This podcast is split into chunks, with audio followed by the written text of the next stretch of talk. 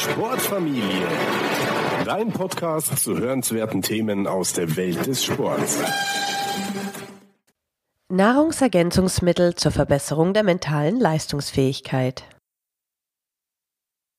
Heute beschäftigen wir uns mit Nahrungsergänzungsmitteln, die deine mentale Leistungsfähigkeit verbessern können. Es gibt natürliche Verbindungen, die sich nachweislich positiv auf das Gehirn auswirken können.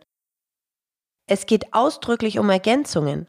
Gesunde Ernährung, ausreichend Schlaf und körperliche Aktivität bilden die Basis für ein gesundes und leistungsfähiges Gehirn. The chief function of the body is to carry the brain around. Thomas A. Edison Ein leistungsfähiges Gehirn zu haben, ist wertvoll in der modernen Welt. Die Qualität unseres Lebens hängt zu einem großen Teil von unserer Fähigkeit ab, Lösungen zu finden und gute Entscheidungen zu treffen. Idealerweise handeln wir zielgerichtet und entschlossen. Deshalb sind wir Menschen ständig auf der Suche nach Nahrungsergänzungsmitteln, die uns einen kognitiven Vorteil verschaffen. Dies hat zu dem großen Angebot an den sogenannten Nootropika oder Smart Drugs geführt. Viele dieser Verbindungen sind synthetisch, wie zum Beispiel Modafinil oder Piracetam. Trotz ihrer Beliebtheit gibt es bislang nur wenige Studien, die ihre langfristige Wirksamkeit und Sicherheit belegen. Daher raten wir in Bezug auf diese Stimulantien zur Vorsicht. Es gibt jedoch auch natürliche Verbindungen, die sich nachweislich positiv auf das Gehirn auswirken und weniger Risiken bergen. Im Folgenden gehen wir auf sechs konkrete Empfehlungen näher ein. Dabei sollten wir immer im Hinterkopf behalten, dass die wichtigsten Elemente für dein Gehirn eine gute Ernährung, körperliche Aktivität und Ruhe sind. Keine Ergänzung kann schlechte Gewohnheiten ausgleichen. Erstens Heidelbeerextrakt.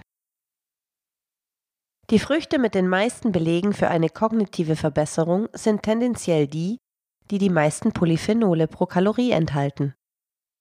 In dieser Hinsicht sind die Blaubeeren bzw. Heidelbeeren ganz oben in der Liste. Eine Studie mit über 16.000 Erwachsenen ergab, dass diejenigen, die während der Studiendauer am meisten Blaubeeren konsumierten, in den folgenden Jahren eine langsamere Gehirnalterung zeigten. Auch hier ist wichtig zu versuchen, Korrelation von Kausalität zu trennen. Blaubeeren oder Heidelbeeren sind teuer, Ihr Verzehr könnte ein Indikator für einen höheren sozioökonomischen Status sein. Zum Glück gibt es auch kontrollierte klinische Studien, die eine direkte Wirkung auf unser Gehirn belegen. Der tägliche Verzehr von frischen oder gefrorenen Blaubeeren über mehrere Wochen verbesserte das Gedächtnis und die kognitiven Funktionen bei älteren Erwachsenen. Auch bei jungen Menschen und sogar bei Kindern scheint ihr Konsum viele Vorteile zu bringen so verbessert sich nicht nur das Gedächtnis, sondern auch die Stimmung. Und das innerhalb weniger Stunden. Obwohl Lebensmittel viel mehr sind als die Summe ihrer Nährstoffe, scheint ein Teil der positiven Effekte auf die enthaltenen Anthocyane zurückzuführen zu sein. Anthocyane sind Polyphenole, die für die dunkle Farbe der Blaubeeren verantwortlich sind. Diese Pflanzenfarbstoffe überwinden problemlos die Blut-Hirn-Schranke. Studien an Mäusen zeigten, dass durch die Aufnahme der Anthocyane die Produktion von unserem Gehirndünger BDNF, Brain Derived Neurotropic Factor, und ihre Leistung in räumlichen Orientierungstests verbessert wurde. Außerdem verbessert sich die Blutzufuhr zum Gehirn und ein Gehirn mit mehr Sauerstoff funktioniert besser. Die meisten Studien verwenden Mengen, die 40 bis 80 Gramm Blaubeeren täglich entsprechen. Während der Saison, in Deutschland zwischen Ende Juni und September, essen wir sie nahezu täglich und den Rest des Jahres dann in gefrorener Form, zum Beispiel als Beigabe zu einem Joghurt oder einem Smoothie. Du kannst aber auch ein Wildheidelbeerextrakt verwenden, das reicher an Anthocyanen ist als herkömmliche Heidelbeeren. Zweitens. Koffein und L-Theanin. Wir haben schon an anderer Stelle über Koffein gesprochen. Tatsächlich ist das die am weitest verbreitete psychoaktive Verbindung. Einige Historiker schreiben ihm sogar eine zentrale Rolle bei den Fortschritten der industriellen Revolution zu und behaupten, dass die Menschheit ohne Koffein ganz anders aussehen würde. Es ist klar, dass dieses Molekül große Macht über unseren Verstand hat. Wir sollten daher lernen, Koffein verantwortungsvoll einzusetzen. Der tägliche Konsum wird mit einer besseren psychischen Gesundheit in Verbindung gebracht. Aber wir können Koffein nicht dafür nutzen, um in einem konkreten Moment eine bessere mentale Leistung zu erzielen. Wenn du deine Aufmerksamkeit steigern und gleichzeitig die stimulierende Wirkung minimieren willst, kannst du Koffein und L-Theanin miteinander kombinieren. Beginne zum Beispiel bei beiden Wirkstoffen jeweils mit einer Menge von 100 Milligramm und erhöhe auf 200 Milligramm, wenn du nicht genug Wirkung spürst. Drittens. Bacoba Monieri. Bacoba Monieri, auch unter dem Namen kleines Fettblatt oder Brahmi bekannt, ist eine Pflanze, die in sumpfigen Gebieten auf mehreren Kontinenten wächst und schon seit Tausenden von Jahren in der Medizin verwendet wird. Im alten Indien wurde die Pflanze verschrieben, um Ängste abzubauen und das Gedächtnis zu verbessern. Die Wissenschaft hat seine positive Wirkung mittlerweile nachgewiesen. Bei älteren Menschen verbessert eine mehrwöchige Einnahme von Bacopa Monieri sowohl das Gedächtnis als auch die Aufmerksamkeitsspanne.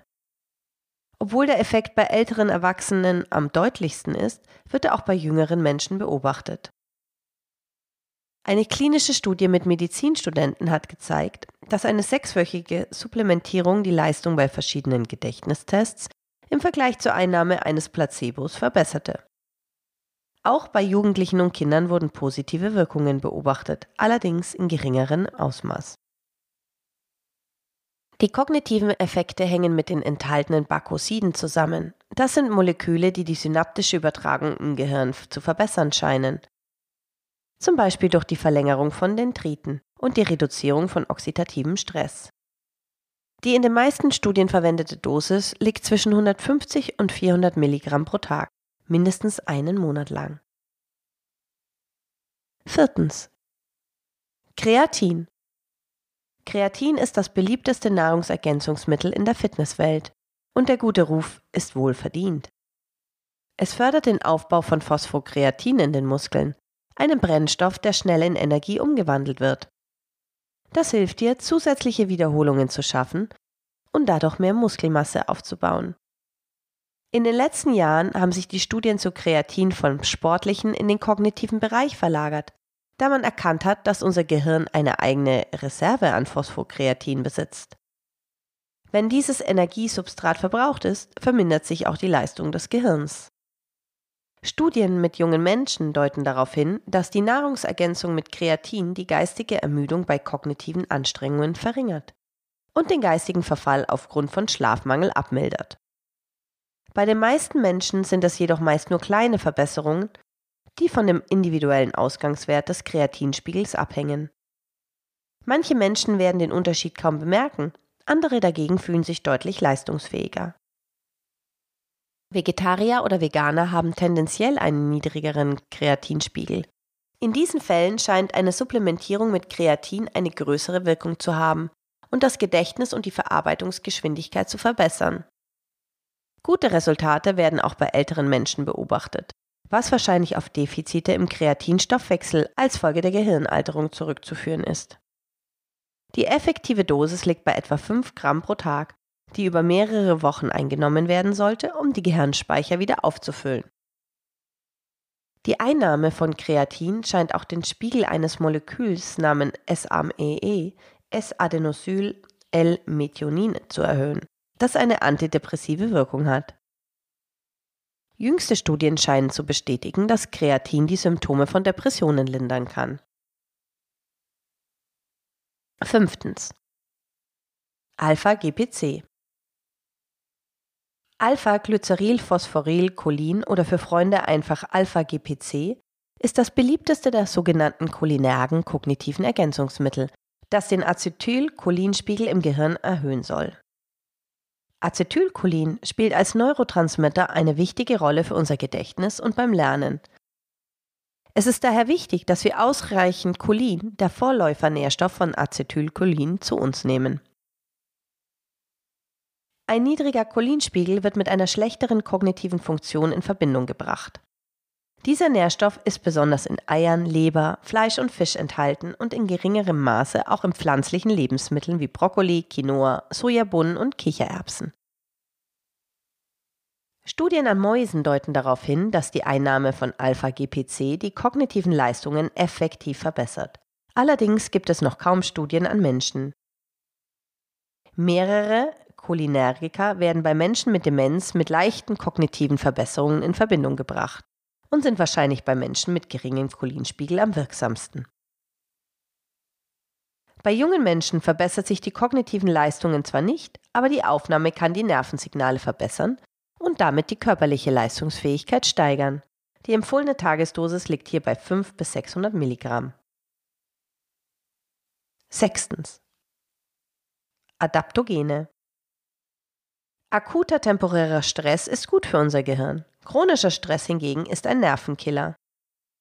Die Plastizität des Gehirns wird gehemmt, die Größe des Hippocampus verringert sich und Angstzustände und Depressionen werden wahrscheinlicher. Prüfungsstress beeinträchtigt die kognitive Leistung von Schülern, gerade wenn sie sie am meisten brauchen. Die sogenannten Adaptogene scheinen die kognitiven Funktionen zu verbessern, indem sie unsere Reaktion auf Stress verbessern. So gibt es zum Beispiel für Ashwagandha und Rhodiola rosea positive Belege.